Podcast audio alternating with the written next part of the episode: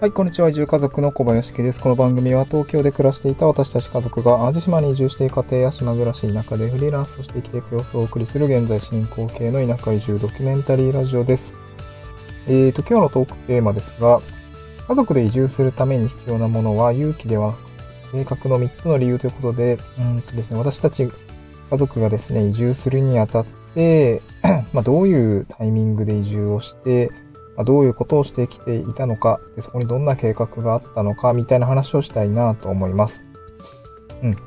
で、まあ私ですけども、えっ、ー、と、2021年の3月に会社を辞めて、そのまま2021年の4月に、ちょっと単身でまず移住をして、その時に妻と子供は何をしていたかというと、えっ、ー、と、まあ、その、当時3人で暮らしていた賃貸の方は家賃と駐車場合わせて、まあ大体12万ぐらいだったんで、そこにずっと言い続けるってわけにもいかなくて、家族、えっとです、妻と子供は、うんとですね、妻のまあ病院がですね、ややあの3人で暮らしていたとこより、すごく、あの、車で40分ぐらいかかっちゃって、渋滞かかると本当1時間ぐらいかかるって感じで結構遠かったので、職場の、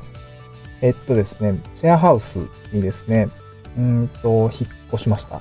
なので、職場はすぐ近くなって、で、まあ、期間としても4ヶ月ぐらいなんで、家具家電がいらないシェアハウスに、えっと、転居したっていう感じですね。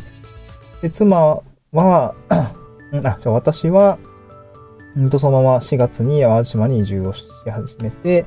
今、賃貸で暮らしてるんですけど、あの、もろもろ、あの、なんだろう、家族が住めるような状況にできるように、あの、家を整えたりとか、まあ、自分の仕事ですね、うんと、新しく、まあ、環境変わりましたので、ちょっと仕事の方に、えっ、ー、と、コミットしているというような感じですかね。うん。で、まあ、このですね、8月に、まあ、妻と子供も、えっ、ー、と、東京から淡路島に移住をして、まあ、晴れて移住が完結したというような感じになっています。うん。で、そんな状況の中でですね、えっ、ー、と、家族で移住するために、まあ、必要なものは勇気ではなく計画の3つの理由ですよっていうところですね。うん。まあ、勇気も多少なりはいるんですけど、その前に計画さえ、あの、少しね、準備をしておくと見えるところがあって、えっと、なんだ、不安みたいのが少しずつ消えて、まあ、これは実行に移せるだろうみたいなところになりますので、計画って私としてはすごく重要なのかなと考えています。で、3つ、えの3つの理由ですね。まあ、3つの計画とも言える、言えるんですけど、あの、移住するためには3つの理由、うんとなんだろうな。勇気ではなく計画の3つの理由ということで、まあ、3点挙げるんですけど、まあ、仕事の、仕事に関する計画ですね。仕事に関する計画の人。えー、っと、すいません。ちょっと待ってね。仕事に関する計画を立てること。子育てに関する計画を立てること。お金に関する計画を立てること。この3つですね。えー、なんていうんですか、3つの計画を立ててあげると、もう少し見えてくるっていう感じですね。うん。で、まあ、どういう計画なのかっていうと、まあ、一つは仕事に関する計画。具体的にはあの、いつ辞めるのかっていうところですね。いつ辞めて、いつと次の仕事に就くのかっていう計画を立てる必要があると思います。で、辞めるのは多分そんなに、なんて言うんでしょうね。うん、時期としては選べると思いますが、いや、選べない人もいるか。まあ私も結構迷いましたからね。次の会社、次の仕事が決まる、うんと、仕事を受注するとか、仕事を、まあ、転職するとかであれば、その開始時期みたいのも、まあ、ある程度、そこが決まるとある程度見えてくると思うんですね。例えば3ヶ月後に会社を辞めてそこに転職するのであれば3ヶ月後に会社を辞めないといけないっていうところがあると思います。辞めるにあたってもなんかこう、いや、今ちょ、1ヶ月じゃ辞めれないとか3ヶ月じゃ辞めれないとか多分その大事なこう、例えば私は前 SE だったのでシステムをうん、リリースする、うなんて言うんでしょうね。そのちょ、ちょうどいいタイミングとかがあると思うんですけど、確かにリリース間際だとさすがに無理だったかなと思うんですけど、まあ私はまだ、えー、リリースまでにあと半年ぐらいあったんで、まあそこはもう公認に、えー、任せて移住したって感じになりますね。うん。なので、辞めるタイミングと、えっ、ー、と、次の仕事に就くタイミングっていうのは、あの、考慮しないといけないですね。まあ、そこがね、ど、いつになりそうなのかっていうのは、ちゃんと計画を立てておく必要があるかなと思います。だいたい目安をね、決めておく必要があると思います。二つ目、並行してですね、子育てに関する計画というのも、私たち家族が、まあ、娘がいたので、え、立てました。で、それは何かっていうと、まあ、子供のね、保育園の入園時期みたいな話ですね。うん。まあ、あとは、二人目ですね。二人目。うん。これはまあ妊活スケジュールみたいな話になるのかなと思うんですけど、まあ、妻とは、あの、もう一人欲しいねという話をしていました。で、なんていうんですかね。まあ、これ授かり物なんで結局目安でしかないんですけど、うーんと、なんていうんですかね。まあ、いつぐらいにこう二人目を産んでおくべきかというか、うんと、移住し、なんていうんだろう、移住して、えー、授かったのであればこうだろうとか、この時期に授かったのであればこうだろうみたいな、かなりね、あの、角度の低い、あのー、授かり物ですから、子供って。角度の低い情報ではあるんですけど、ちゃんと、あの、目安として立てておくっていうことですかね。うん。結局ね、確か、いつ妊娠が分かったんだっけな。移住する、ああ、ちょっと覚えてないな。ちょっとブログにちゃんとまとめたいと思います。パッとね、でちょっと出てこなくて。またその仕事、ちょうどね、あの、決断をする判断の時期ぐらいだったんですよね。うん。決断をする判断の時期ぐらいに、あの、仕事も決ま、次の仕事に移り、そして妊娠も分かり、じゃあ、えっと、子供が生まれるのはこれぐらいだろうみたいな感じっていうのがある程度分かったので、その、